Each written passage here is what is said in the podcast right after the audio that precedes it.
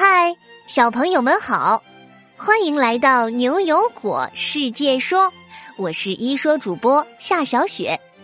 昨天在奶奶有了新孙子这个故事里，果果问了大家放不放心爷爷奶奶被机器人照顾呀？这个问题啊，瑞哲和泰哥都说出了自己的想法。我们先来听听泰哥的答案吧。所以这样，爷爷奶奶就不孤单了。泰哥说他很放心呢。那瑞哲同学又是怎么看的呢？我放心机器人帮奶奶，可是奶奶最希望的是有亲人陪伴着她。瑞哲说的真没错。虽然爷爷奶奶们也可以被机器人照顾的很好。但是他们更想要的还是家人们温情的陪伴呢。谢谢泰哥和瑞哲的答案，你们说的都太棒了。好了，接下来让我们进入今天的故事吧。今天故事的名字叫做《中毒的青蛙王子》上集。巴基斯坦，我们来了。今天呀。三个小家伙来到了巴基斯坦这个亚洲南部的国家做实地考察，因为阿福博士说啊，巴基斯坦发生了严重的水污染事件，很多人因此生病甚至死亡，所以特地派他们查明真相。他们现在正在著名的印度河平原上走着。印度河两岸种着大片的金黄色小麦，还有好多好多可以打水的水井呢。农民伯伯从井里打了水之后，正提着大大的木桶，颤颤巍巍的走向麦田去给小麦浇水。你们看，这里就是印度河平原了。巴基斯坦好多好多的田地都在这里呢。因为这里离印度河不远，水资源充足，所以灌溉农业特别发达。哎，你们看，这里种了一大片一大片的小麦和水稻呢。果果竟然拿起小本子，认真做起笔记来。他抬头问牛牛：“哎，牛牛哥，什么是灌溉农业呀？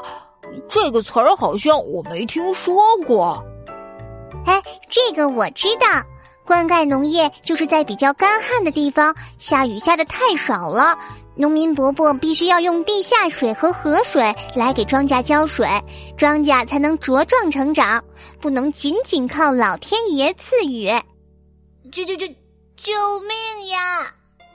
哎，不知道是哪里突然传来了求救声。哎，你们听到了吗？好像是谁在喊救命啊！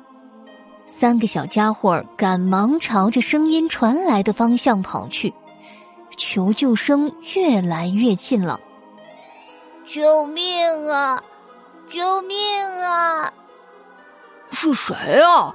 这这里一个人也没有啊！我我我在这儿呢，低头低头。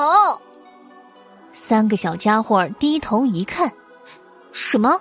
求救的居然是一只身上布满黑色斑点的小青蛙。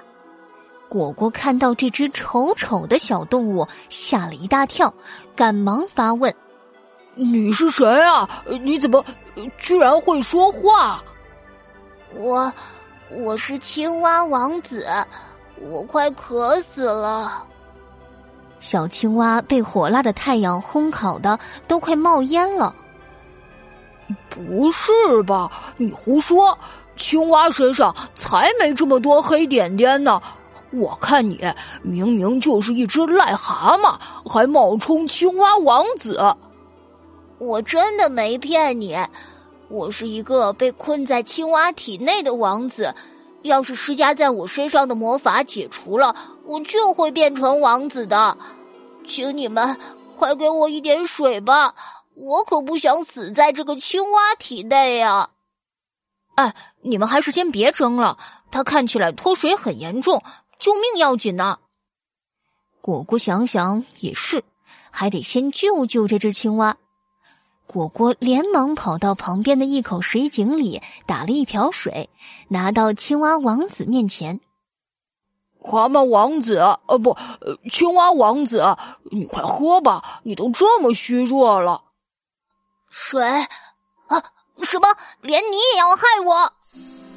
刚才还奄奄一息的青蛙王子看了一眼水瓢里的水，居然气得一蹦三尺高。砰的一下，把果果手中的水瓢打翻在地。大胆！你竟敢居心不良，给本王子喝有毒的水！我不喝，我就算渴死也不喝了。呃，不不不，我没有，我没有啊！果果一心想解释，可是却被突然到来的罪名急得说不出话来，只能一个劲儿的摇头摆手。悠悠气得站了出来。你这个什么王子，怎么冤枉果果呢？他好心去帮你打井水，你居然还诬陷说水里有毒？哪里有毒啊？这水明明干干净净的，一点沙子都没有呢。那个水井的水就是有毒，好多人喝了那个水都呕吐、拉肚子，皮肤上有了黑色的疤，会让人觉得特别痒。还还有人喝多了这个水死了呢。我就是之前喝了一阵子这个水井的水，身上才出现黑点的。悠悠听了青蛙王子的描述，睁大眼睛盯着水瓢里的水看了好一会儿。不可能啊！你看这井水这么清澈呀！是啊，这井水看起来很干净，喝起来也没有任何味道，不苦不涩。但是真的有毒，是一种可怕的毒药，不然。不然，为什么大家都无色无味？但是喝了会呕吐、得皮肤病的话，我想这毒药应该就是就是传说中的参吧。牛牛摸着下巴，肯定的点了点头。什么参？什么东西啊？你们都应该听说过一种毒药，叫做砒霜吧？砒霜里面就含有参这个东西。它无嗅无味，但却是剧毒，可以损害内脏器官，引发皮肤疾病。长期接触的话，人们还可能会得皮肤癌，最后还会死亡呢。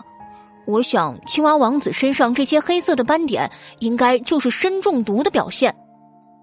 果果听完这一番话，吓得手里的水瓢掉在了地上，水洒了一地。天哪！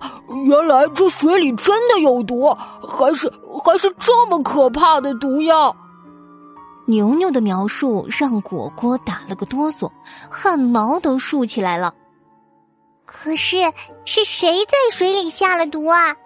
阿福博士让我们来调查水污染事件，是不是？是不是就和这个毒有关呢？三个小家伙望着不远处的水井。渐渐陷入了沉思。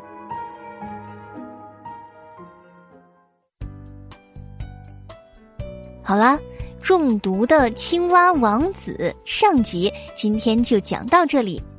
究竟是谁在水里下了砷这种毒药呢？巴基斯坦大面积的水污染也和他有关吗？三个小家伙要怎么帮助青蛙王子恢复人形呢？请明天继续收听《中毒的青蛙王子》下集，明晚七点，我们不见不散哦。